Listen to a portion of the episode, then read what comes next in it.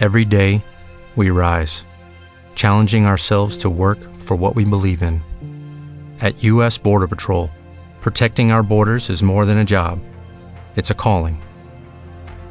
Agents answer the call, working together to keep our country and communities safe. If you are ready for a new mission, join U.S. Border Patrol and go beyond. Learn more at cbp.gov/careers.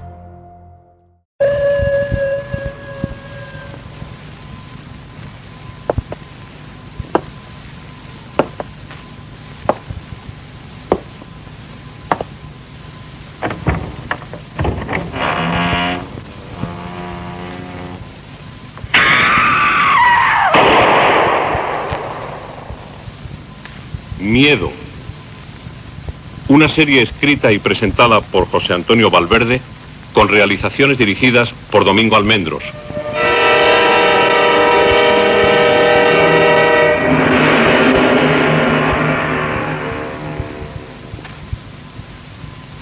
Buenas noches. El mundo animal y vegetal ha sido, como el resto del cosmos, objeto de extrañas y sugestivas leyendas, base de fantásticas interpretaciones. No en vano, la esencia íntima de la vida ha constituido hasta fechas cercanas en el tiempo un enigma inabordable para los filósofos y los hombres de ciencia.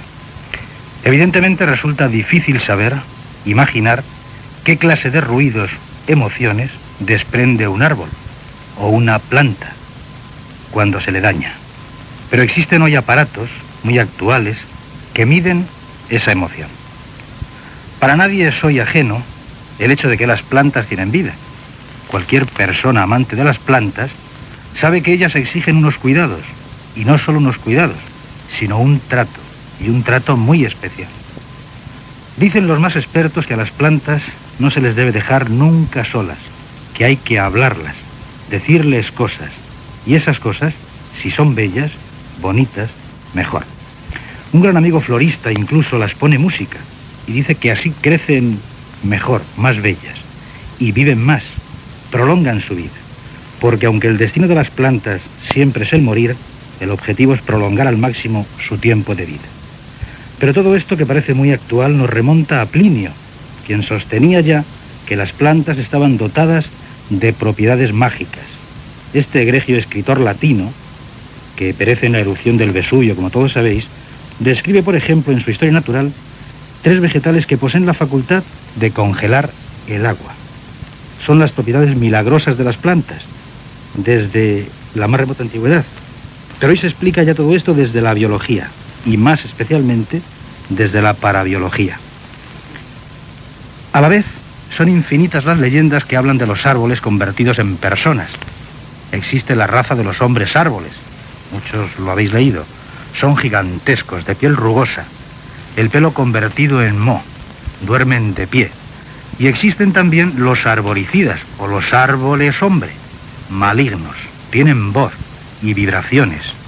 También tienen ramas, como grandes brazos, ponen trampas cuando lo desean, atrapan, son iracundos y enfadados, son capaces de destruir. Se desplazan sin que nadie lo advierta, levantan bosques silenciosos, pero emiten atracción y atacan al hombre. Hacen que el hombre se pierda y atacan también a las casas, envuelven sus paredes, las destruyen. Pero lo que más existen son las leyendas referidas a los árboles, leyendas mitológicas, como es el caso de Mirra, el árbol de Mirra.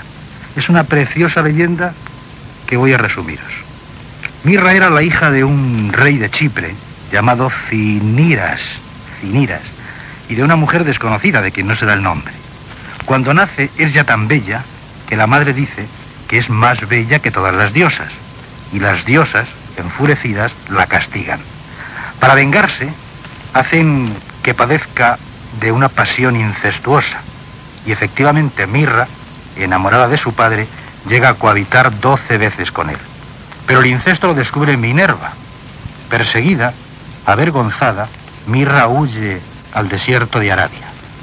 Tiene un hijo, y ese hijo es Adonis, que a su vez fue amante de Venus. El hijo nace del árbol mismo, al romper la corteza. Es Venus, amante de su hijo Adonis, la diosa que se apiada de ella, de mirra, y la convierte eternamente en una planta. Esa planta es mirra, una planta que llora en forma de lágrima. También se dice de Adonis, por concluir la leyenda, querido por un jabalí, acaba los pies de ese árbol, de mirra, y Venus convierte a Adonis en una flor, la anémona. Estos datos, como veis, pertenecen a la mitología más clásica. Están elaborados por Mari Carmen Alcaraz. Sin embargo, nosotros estamos hoy en otro tema. Estamos en el tema de la planta quizá maligna. Y si hay una planta que se entienda como maligna, esta es la mandrágora. Dice el diccionario que es un género de plantas solanácea, hierbas con tallo muy corto, rastrero y de raíz gruesa, hojas indivisas o a lo más sinuadas, muy grandes, ovaladas, rugosas y de color verde oscuro, con flores axilares acampanadas, cáliz algo crescente y fruto vaya semejante a una manzana pequeña. Sin embargo, en torno a la mandrágora las historias son mucho más dramáticas. Hay una leyenda que habla de cómo debajo del sitio donde un hombre fue ahorcado, se levanta, nace la mandrágora como consecuencia del semen vertido en el momento final, en el momento de su muerte. Nos estamos quizá alejando demasiado del tema, pero venía bien esta presentación para hablar de la malignidad o de las extrañas emanaciones que pueden producir ciertas plantas. A mí particularmente es mucho lo que me sugiere el lenguaje de las plantas. Imagino también a un científico, a un estudioso, con sus aparatos de reproducción de sonidos en un bosque, por ejemplo, y sé que además del canto y el ruido de los pájaros, grabará en sus equipos la voz, esa voz de las plantas. A veces sus voces son quejidos, ciertos lamentos, pero tenemos que identificarlos lógicamente. Con seguridad, si alguno despierta la pasión de escuchar el lamento de las plantas o de los árboles, podrá acabar disfrutando de algo inaudito, tan apasionante como natural. Pero ahora Nada de todo esto tiene que ver con el relato de hoy, con nuestra higuera. Se trata de una vieja higuera. Ese es el título. Puede o no puede tener que ver con ello. En principio y sin más, vamos a escucharlo ya. La vieja higuera.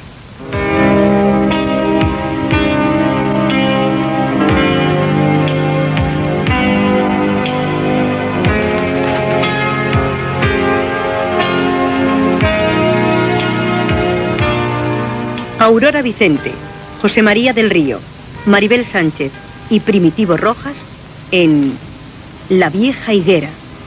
Guión radiofónico y relato original de José Antonio Valverde.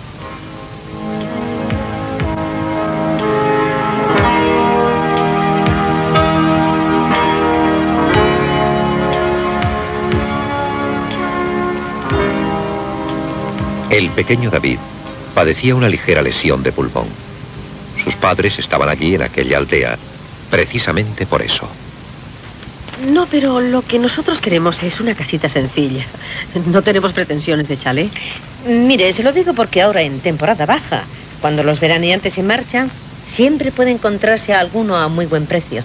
Sin embargo, nosotros tenemos una idea muy clara de hacernos con una casita vieja.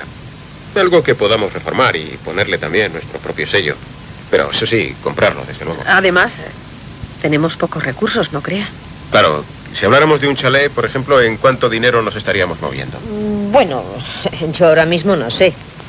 Pero un chalecito majo, naturalmente no estrenar, podría estar ahora mismo pues por los 5 o 6 millones.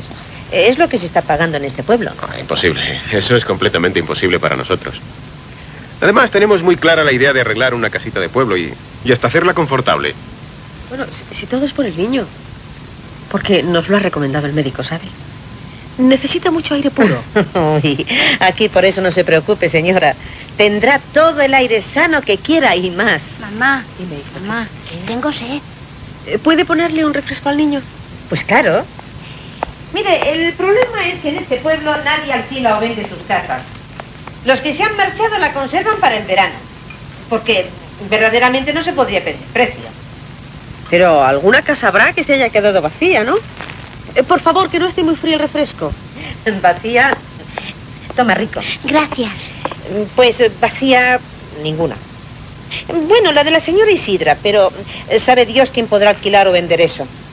Bueno, quién sabe, esa casa tiene que ser de hoy del ayuntamiento. ¿Del ayuntamiento? Sí, tiene sus motivos. Oiga, ¿y cómo es esa casa? Si han tenido que verla. ¿Por dónde han entrado al pueblo? Ha sido por la general. Sí, entonces la han visto seguro. La primera casa justo donde comienza el empedrado. ¿Saben dónde les digo? Al girar, según entraban en el pueblo, con una valla a media altura y un gran portalón. Ah, sí, pintada la fachada de Ah, pálido. Sí, esa misma. Pero esa no es una casa tan vieja. ¿no? Oh, uy, uy, uy, y tan vieja. Pero la verdad siempre estuvo bien conservada. La Isidra para eso no tenía precio. Siempre cuidando de su casa, siempre arreglándola, siempre presumiendo. Ay, para lo que le sirvió a la pobre. ¿Por qué? ¿Por qué? Porque al final se la quitaron. Mm, Bueno, se la quitaba el ayuntamiento. No pagaba ningún impuesto ni contribución alguna. Se había negado a hacerlo. O bien es que la pobre de verdad no tenía ningún dinero. Ay, con lo que tuvieron ¿Y se la quitaron? no hubo ocasión. Pero estaba amenazada. Y la pobre se murió del susto. Nadie se enteró. Días después de que la amenazaran con embargársela, unos vecinos la encontraron muerta en una mecedora. Se había quedado como un pajarito. Ay, no molestó a nadie. Ah, por eso dice usted que es del ayuntamiento. Por eso, por eso. Porque tiene deudas. Y nadie vino a reclamarla. Oiga, ¿y los, los parientes, los herederos? Ellos no tenían herederos. Ni se les conocía pariente alguno. El pobre Eleuterio ya había muerto hace algunos años. Todo el mundo creía que había hecho dinero, sí, con la usura. Pero al parecer la pobre Isidra, si lo hubo, nunca dio con ello. ¿Y cree usted que será fácil? Pues mire, no tienen más que ir al ayuntamiento. Por ellos, si la venden, encantados. Eso están deseando. Oiga, ¿y cómo no ha querido comprarla nadie del pueblo? Uy, ¿del pueblo? Nadie. ¿Quién iba a pretender la casa de la Isidra? Nadie. Todo el mundo la respetaba. Nadie lo hubiera intentado. Nadie se atrevería a ello. Mamá, eh, me aburro. Sí, hijo, sí, ya nos vamos. Pues eh, se lo repito. Mire, si quieren una casita solo conseguirán la de la Isidra. Pero solo si hablan con el ayuntamiento. Bueno, vamos a intentarlo, ¿no? Sí. Aún nos veremos. Muy agradecidos.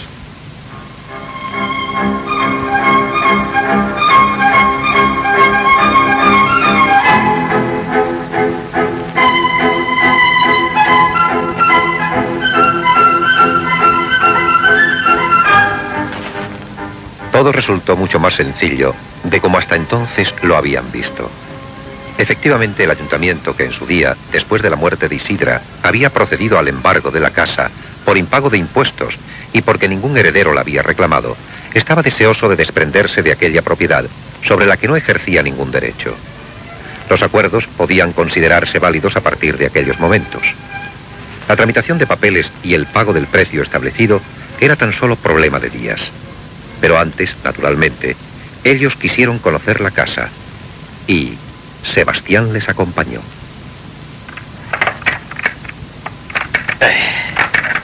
Vamos a ver si lo conseguimos. Porque hace más de cuatro años que nadie ha tratado de abrir esta puerta. No se preocupe. A mí me gusta el portalón, Patricia. ¿Y a ti? A mí también.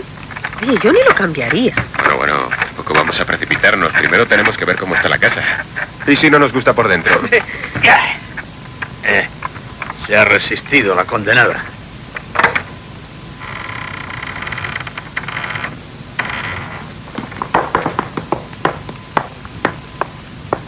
Mamá, ¿y en esta casa habrá fantasmas? No, hijo. ¿Cómo va a haber fantasmas aquí? Lo dices por la puerta, ¿verdad? Hay que ver qué. ¿Tienes miedo? No, no, yo no tengo miedo.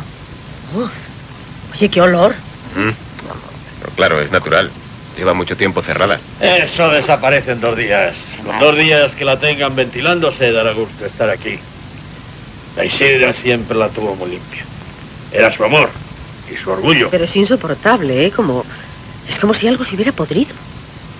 Pero es que nadie ha venido en todo este tiempo. ¿Y quién iba a venir, señora? Tiene que ser algo como, como de restos de comida. Lo que sea se ha podrido. Ah, Voy a abrir todas las ventanas, si les parece. para que se vaya ventilando de momento. Sí, abra, abra, ¿eh? Es insoportable, ¿eh? ¡Qué horror! Bueno, no te fijes ahora en el olor, mujer. Eso es lo de menos. Lo importante es que te guste la casa. Hay que verla con toda la luz. Por cierto, que la luz eléctrica está cortada. Tiene, como verán ustedes, dos alturas. ¡Cuidado! ¡No se caiga! Esas escaleras llevan a las habitaciones. Y por aquí está la cocina. A mí siempre me ha hecho gran ilusión tener dos alturas en la casa. Arriba puedo poner mi estudio. Y esto es insoportable, ¿eh? El olor viene precisamente de la cocina. ¡Qué horror! En efecto, cada vez era más insufrible permanecer allí dentro. Aquel fétido olor que inundaba toda la casa procedía al parecer de la cocina. Hay que imaginarse una casa rural cerrada completamente durante cuatro largos años. Las piezas de embutido mohosas y corrompidas colgaban, aunque en número escaso, de una cuerda ennegrecida, a lo que se sumaba el hedor de las orzas donde se había descompuesto el queso. Diversas frutas y tubérculos amontonados en el suelo y podridos aumentaban la pestilencia del sitio, haciéndolo no solo irrespirable al ambiente, sino especialmente infecto y hediondo. Pero a todo ello se sumaba un olor húmedo, procedente de los residuos de cenizas que durante todo ese tiempo habían permanecido tanto en la cocina como en la chimenea de lo que parecía el salón, atufándolo todo. ¿Qué? No puedo respirar, Mario, yo me salgo. Sí, salte, anda. Hasta que se ventile un poco. David. ¿Dónde está David? David. Estaba ahí ahora mismo. David. David. David. Mario, ¿dónde está el niño? No lo sé, hija. Estaba aquí ahora mismo. Pero, pero ¿dónde David. está mi hijo? David, por Dios. ¿Pero dónde está mi hijo, David? David. No se preocupe, mujer. A ver si ha salido al patio. ¿Y dónde está el patio? Joaquín, venga. David. ¡Ven! Mírele. Ahí está. Tan feliz. David, ¿por qué me das estos sustos? El pequeño David se había quedado extasiado ante el desagradable espectáculo carroñero de dos gallinas muertas, muy cerca del sumidero del pequeño patio interior, asaltadas por toda clase de pequeños y asquerosos bichos e insectos. ¡Qué horror! ¿Pero cómo pueden tener esto así, Dios mío? Pues entiéndalo, señora. Nadie ha venido desde que enterramos a la Isidra. Es lógico. Lo que no tenían que haber hecho es entrar en la casa hasta que no lo habíamos ventilado. Esos animales no han muerto por sí mismos. Es como si los hubieran matado. Han tenido que ser las comadrejas. Se meten en los patios por los sumideros y acaban con las gallinas y los conejos. Es lógico. Pero esto es espantoso, ¿eh? No tiene importancia, mujer. Trata de entenderlo. Lleva cuatro años cerrada la casa. Oh, Lo mejor hubiera sido hacerles caso a ellos y venir a verla cuando todo hubiese estado limpio y ventilado. No, ya verán cómo dentro de un rato ya lo encuentran todo muy distinto. En cuanto que hemos abierto, ya empieza todo a parecer distinto. ¿Y esa higuera? ¡Ah! Una delicia. Los higos más ricos de todo el pueblo siempre los dio esta higuera. Es una pena que se hayan perdido. En efecto, al fondo del pequeño patio, en un extremo, una hermosa higuera levantaba sus brazos, encargándose sobre la valla posterior de la casa, haciendo verdaderamente apacible y tranquilo aquel rincón, a donde daba una de las ventanas del piso superior. Alguna vez los chicos del pueblo aún han conseguido robar higos incorporándose sobre la valla, pero ya no son lo mismo.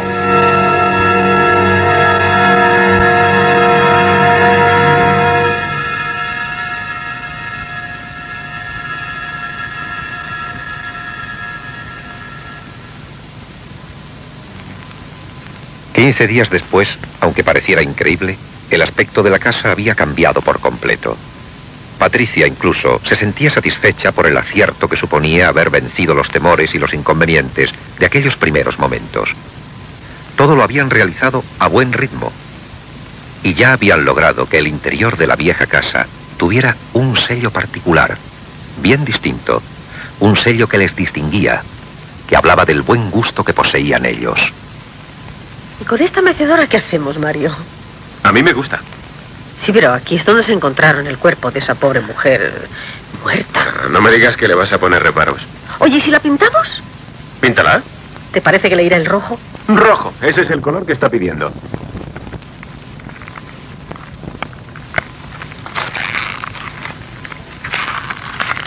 Pues te advierto que es comodísima. Ah, por cierto, y aunque no venga a cuento, ¿tú me has cogido del estudio un dibujo de la higuera que estos días he estado haciendo? ¿Yo? No, yo pregunto. ¿Y por qué iba a cogerlo yo? No sé, porque me ha desaparecido. ¿No, no habrá sido el niño? ¿El niño? Bueno, ¿y por qué iba a cogerlo el niño? Quizá porque le ha gustado. Ya sabes el cariño que ha cogido esa higuera. Se pasa todo el día en el patio subido a ella. Y, y no hace más que alargar su brazo desde la ventana de su cuarto, como si le estuviera acariciando. Tendré que preguntárselo. Pero David nunca ha sido capaz de revolver en mi mesa de trabajo.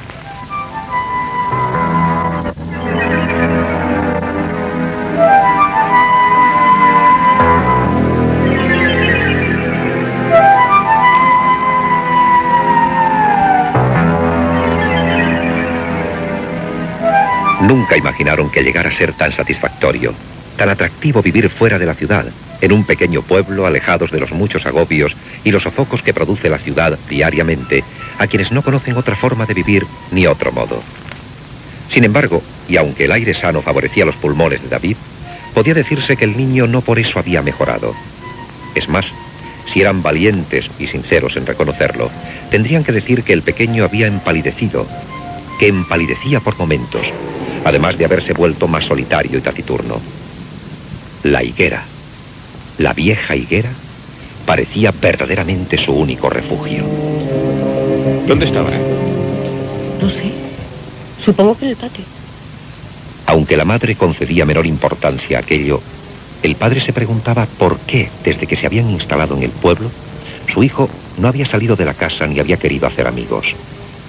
Acudió a buscarle al patio y le pareció que estaba hablando. Me parece muy bien. Pensó que era normal todo aquello. Era algo que hacían seguramente todos los niños solitarios. Bueno, pero David, es... David, Sí, papá. ¿qué haces? ¿Con quién estás hablando? Con nadie, papá. ¿No? ¿Entonces hablas solo? No, papá. Oye, ¿quieres que vayamos a dar una vuelta por el pueblo? No tengo ganas. ¿O prefieres que cojamos el coche y nos vayamos al pantano? No, tampoco. ¿No quieres que hagamos nada? No. Yo estoy a gusto. Bueno. Ah, Por cierto, ¿me has cogido tú un dibujo del estudio? No. ¿No? ¿Sabes de qué dibujo estoy hablando? Es un dibujo de tu higuera. Pensaba regalártelo. Y que pudieras colgarlo en tu cuarto. ¿De verdad no lo has cogido? No, papá.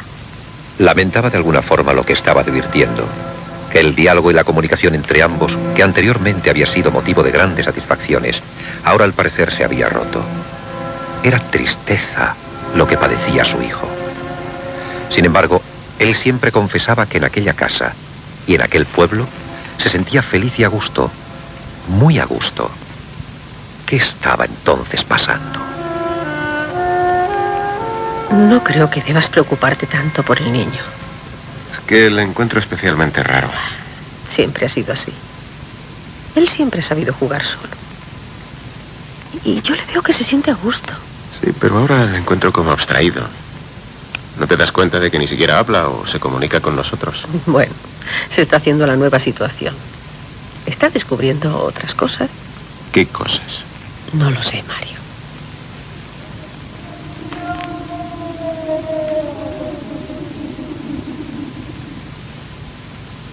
¿Qué ha sido eso? ¿El qué?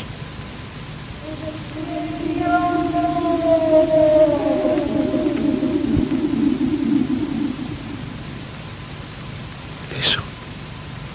¿No lo has oído? Ay, no es el viento, hombre. El viento.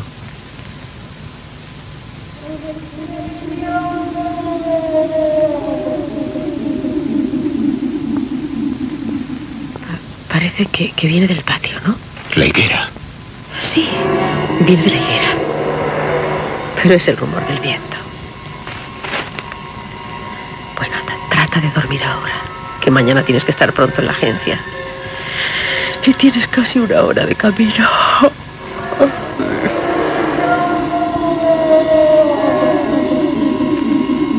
Y ahora no has oído tampoco. Por Dios, Mario.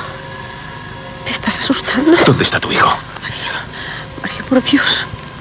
En su cuarto. Ya estará dormido. ¿A dónde vas? ¿Por qué te levantas? Voy a verlo. Mario, me estás dando miedo. David hace tiempo que está durmiendo. Algo le hacía presagiar que su hijo no estaba durmiendo. Más aún, que su hijo no estaba siquiera en su dormitorio. Le suponía en el patio, junto a la higuera. Pero abrieron la puerta de su cuarto y con gran sorpresa le vio allí, junto a la ventana, abiertas de par en par las compuertas y con los brazos estirados acariciando las ramas de la higuera por sus extremos. David. David. ¿No me oyes? Sí, papá. ¿Qué estás haciendo? Nada. Hijo, te vas a poner malo. Con el frío que hace y tú con todo abierto. ¿Pero qué haces? ¿Qué estabas haciendo? Nada, papá. ¿Eras tú quien hacía esos ruidos? Mario. Calla. Dime, ¿eras tú quien hacía esos ruidos? ¿Qué ruidos? Tú sabes a lo que me refiero. No, papá. Oye, ¿qué hace esta mecedora en tu cuarto? Efectivamente, la mecedora. Aquella mecedora donde la vieja propietaria había fallecido, ahora lacada y pintada de rojo, estaba en un rincón estratégico de la habitación del niño. Sí. ¿Qué hace esa mecedora que no está en su sitio? No lo sé. ¿Cómo que no lo sabes? Alguien la habrá subido. No me oyes. ¿Cuándo la ha subido? ¿Y quién te ha dado permiso? Por un instante, si no hubiera sabido que estaba perdiendo los nervios, habría jurado que la mecedora sola se había balanceado. Pero debía pensar que se trataba de un falso espejismo. Solo podía ser eso. Solo eso. Bueno, ahora dormir todos. Venga, hijo. Y estas ventanas bien cerradas. Esta noche hace frío. Mira, mira cómo se mueven las ramas. Venga, venga, a la cama todos.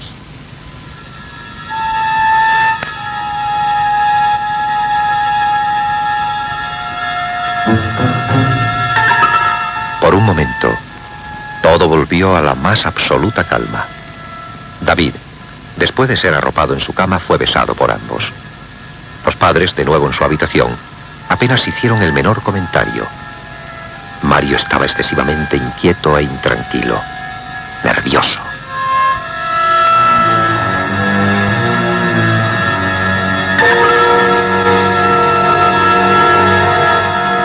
Fue al cabo de un buen rato, sí, después de que seguramente hubieran entrado en el primer sueño cuando...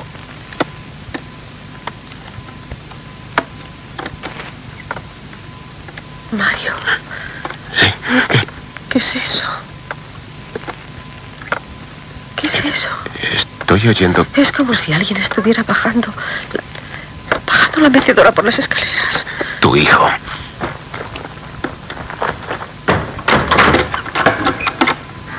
David.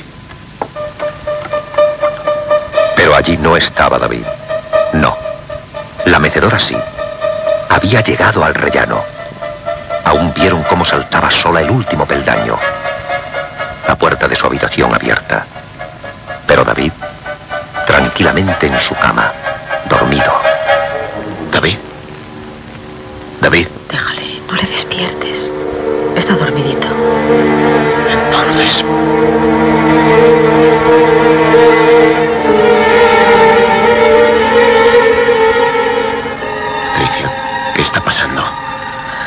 No lo sé, Mario. ¿No viste antes cómo se movió la mecedora en su cuarto? No. Pensé que eran figuraciones. Pero ahora Mario, por Dios. Tenemos que irnos. Tenemos que dejar esta casa. ¿Dejarla? Explicación. Ninguna. Ninguna explicación tenía aquello. A menos que... Sí. A menos que David, el pequeño David, no estuviera verdaderamente dormido y que hubiera llevado la mecedora hasta el borde de las escaleras, la hubiese empujado y luego astutamente se hubiera acostado simulando estar profundamente dormido. Pero... Pero tenía derecho a pensar aquello. ¿Por qué iba a hacer una cosa semejante su hijo? Porque iba a jugar con ellos. ¿Por qué va a jugar con nosotros? ¿Qué has dicho, Mario? No, nada, nada. Estaba pensando. ¿Pero qué has dicho? No, nada, perdona. Es que creí que dormías. No lo consigo, Mario. Voy a ver cómo está el niño.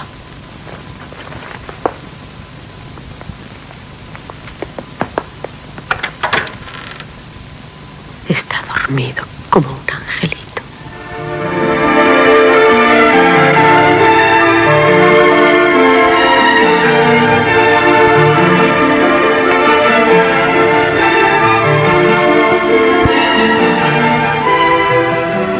Descansaron lo que quedaba de noche. No sucedió nada anormal ni extraño. Mario madrugó aquella mañana más que de costumbre, porque en la agencia en la ciudad le estaban esperando. David se quedó en la cama más tiempo del debido. Venga, vamos, hijo, levanta. Venga, dormilón. Venga. ¿Sabes qué hora es? Mamá, ¿Qué, hijo? Dime. mamá, anoche soñé, Sí, ¿qué soñaste? soñé que... Dime, hijo, ¿qué soñaste? ¿Alguna pesadilla? No, soñé que... que iban a mataros. ¿Cómo dices? Sí, mamá. ¿A quién? ¿A tu padre y a mí? Sí, ¿Quién? ¿Quién nos mataba?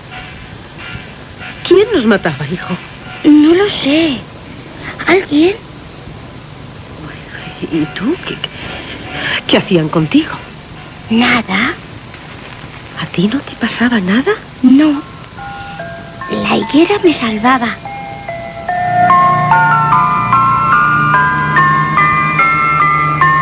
¿La higuera? Sí, Bueno, no tienes que asustarte, hijo. No debes asustarte, ¿me entiendes? No. Solo son pesadillas, malos sueños. pero es que la higuera me habla.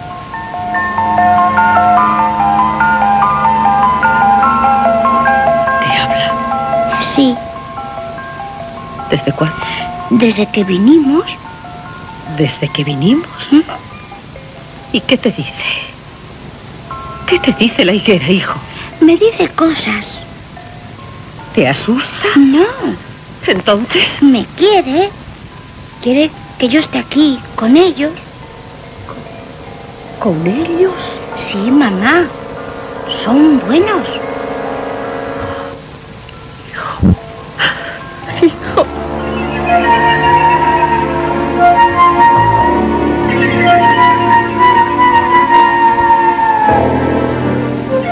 Aún no había salido de su perplejidad, de su miedo, ni de su asombro, cuando escuchó en el exterior el motor del dos caballos de su marido. Precipitadamente se enjuagó el rostro, secándose las lágrimas que estaba conteniendo, y se preparó para recibirle. Patricia, ¿Ya estás aquí? ¿dónde está tu hijo? No sé, estar en el patio, junto a la higuera. Dile que venga. ¿Qué pasa? ¿Qué ha pasado, Mario? Mira, Abriendo violentamente la cremallera de su cartera de dibujo, extrajo un gran cartón blanco donde estaba precisamente el dibujo de la vieja higuera, casi terminado, algo más que un boceto. ¿Y qué? ¿Qué pasa? ¿qué pasa? Que cuando estaba desplegando mi trabajo para la campaña, apareció esto. ¿Por qué? ¿No lo habías perdido? Sí, pero ¿quién lo ha metido aquí? Ha tenido que ser tu hijo. ¿David? ¿Y por qué iba a hacer eso? Mira. Mira, ¿qué ves? El árbol, la higuera. No, aquí debajo. No sé, es tu dibujo, no sé, en rojo. Sí, pero yo no he pintado eso. Pues ¿quién lo ha hecho? ¿No ves todas estas manchas rojas? ¿Pero qué quieres decir? Que yo no las he pintado. Y no ves nada más extraño. ¿Pero qué quieres que vea, Que Mario? no es Dios? pintura. Es rojo, pero no es de tinta ni de pintura. Es sangre.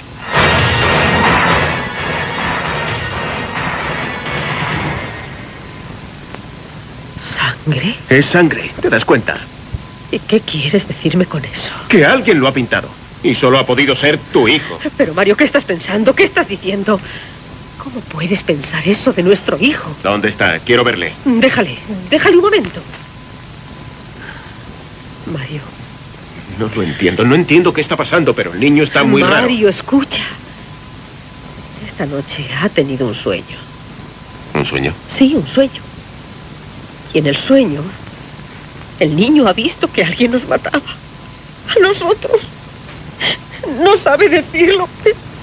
Bueno, ¿y qué significa eso? No lo sé, Mario. Estoy muy asustada con todo esto, con todo cuanto está pasando. Pero dice que a él no le ocurría nada. Y no solo es eso, es que... ¿Qué? Que era la higuera quien le salvaba a él. Pero lo más extraño es que dice... Dice que la higuera le habla. Que le viene hablando desde que llegamos. ¿Te das cuenta? Desde que llegamos. Tenemos que irnos de aquí, Mario. Tenemos que irnos, por favor.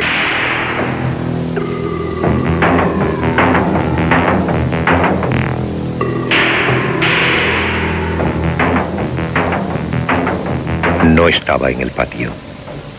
David no estaba en el patio.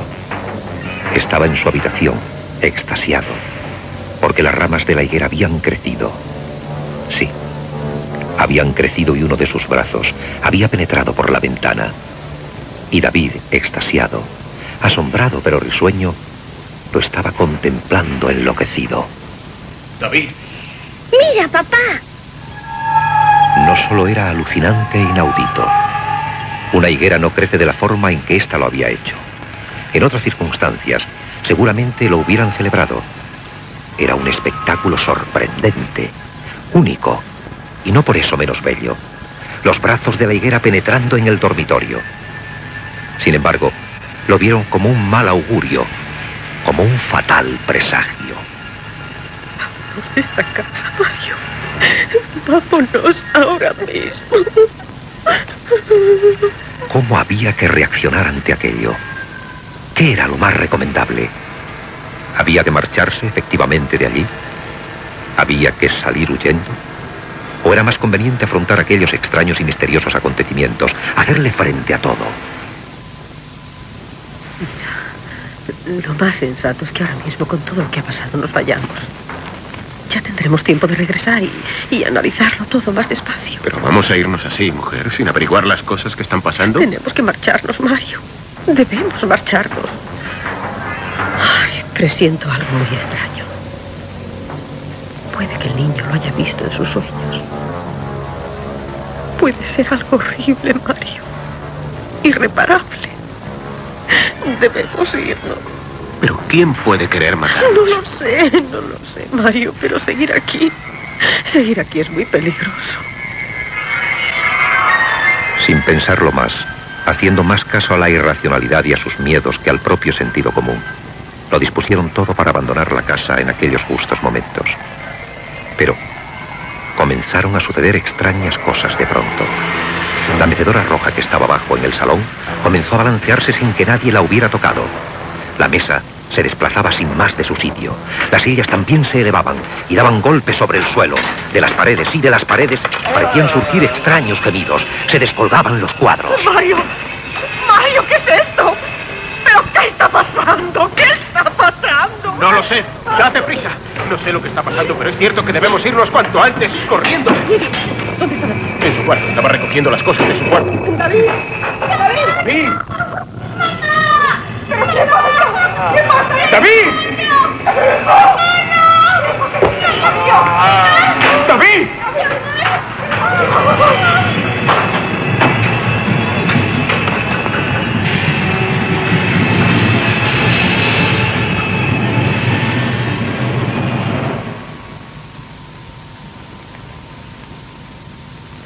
Más que inaudito, se quedaron ambos petrificados. Esa era la palabra. Petrificados. Y acudieron en su socorro. Porque las ramas, sí, las ramas de la vieja higuera estaban atrapando incomprensiblemente al niño. Lo estaba atrapando.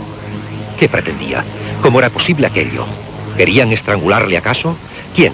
¿Qué significaba aquella higuera? ¿Cómo se podía concebir aquello? Hijo, hijo, hijo mío. un gran esfuerzo, un esfuerzo sobrehumano. Eran como tentáculos, férreos y firmes tentáculos que tenían atrapado al niño, pero como si no quisieran estrangularlo, más bien como si quisieran retenerlo, conservarlo, impedir que el niño saliera de aquella habitación. Mío, tranquilo, tranquilo. Tu padre lo está consiguiendo. Tranquilo, hijo mío. Ay, mi vida, tranquilo. Luchaba denodadamente contra aquellos tallos rugosos, a la vez flexibles y también rígidos, con vida propia, como unos brazos infernales, para que cualquiera se volviera loco.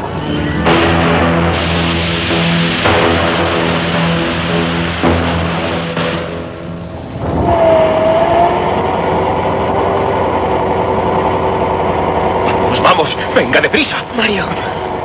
Mario, el niño. ¿Qué le pasa? ¿Qué le sucede? Se marea, Mario, se desmaya, se está desmayando. Hijo. Hijo. Haz algo. Hijo. Haz algo, Mario. ¿Y qué quieres que haga? ¿Qué hago? David, hijo. Hijo. Hijo mío. Mueras.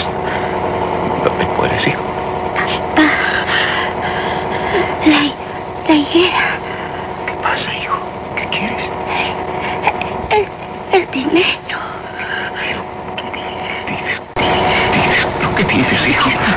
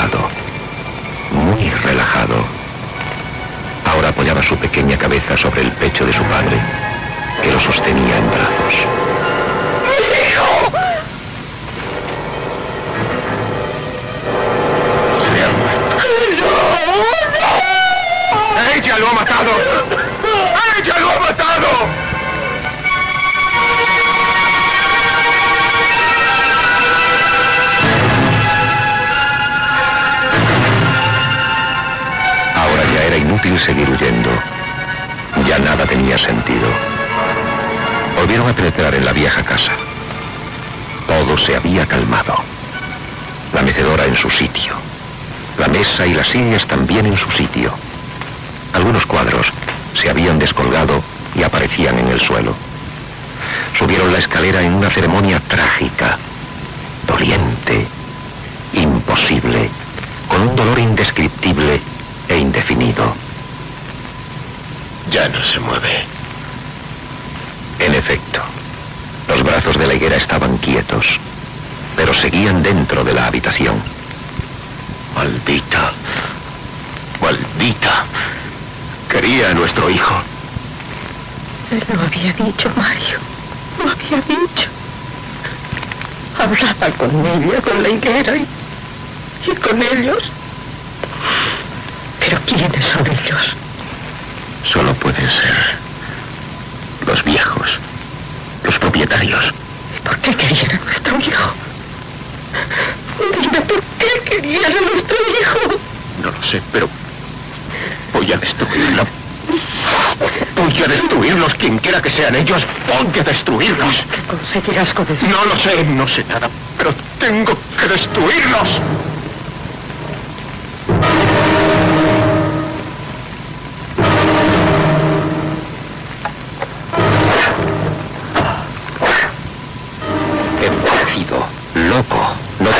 Durante tiempo y tiempo hasta hacer sangrar a la higuera. Estaba sangrando, la higuera sangrando, pero siguió atormentando con el filo del hacha a la planta bestial que parecía tener más que vida, que había matado a su queridísimo hijo. Sus ramas, sus brazos fueron cayendo uno a uno. Y luego el tronco herido, cruzado por el acero, sembrando todo de rojo y gimiendo. Estaba gimiendo. La higuera parecía estar gimiendo como él, como ella, como su madre.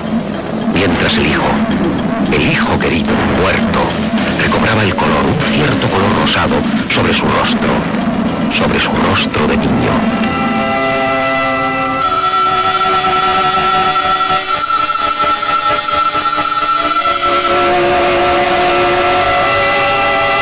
Fue al final cuando los golpes pararon cuando todo estaba ya destruido, cuando el patio de la vieja casa era un caos completo, cuando la higuera había perdido sus latidos o sus gemidos, cuando al fin hizo aparición aquello, una montaña de oro, un montón de monedas, de monedas viejas de oro que pertenecían a otro tiempo.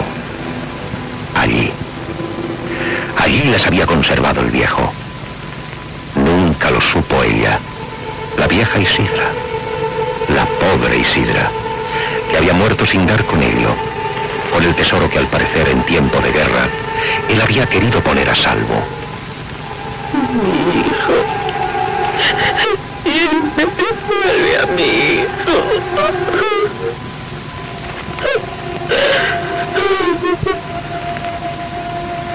¿Era su llanto? ¿Era su llanto desconsolado? ¿O realmente había escuchado aquello?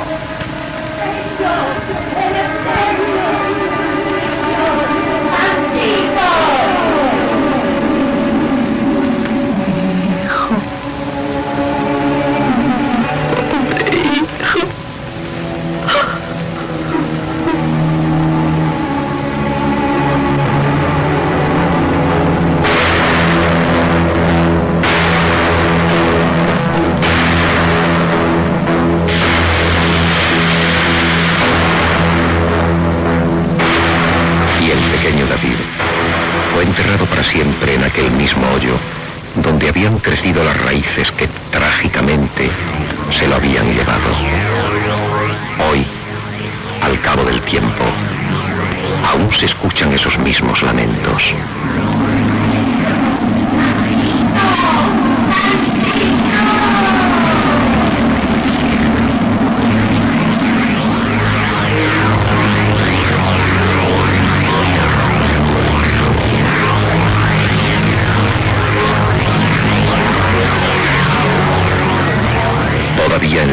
Noches de luna llena aparecen extrañas fosforescencias a los pies de donde estuvo la vieja higuera, hoy tumba del pequeño.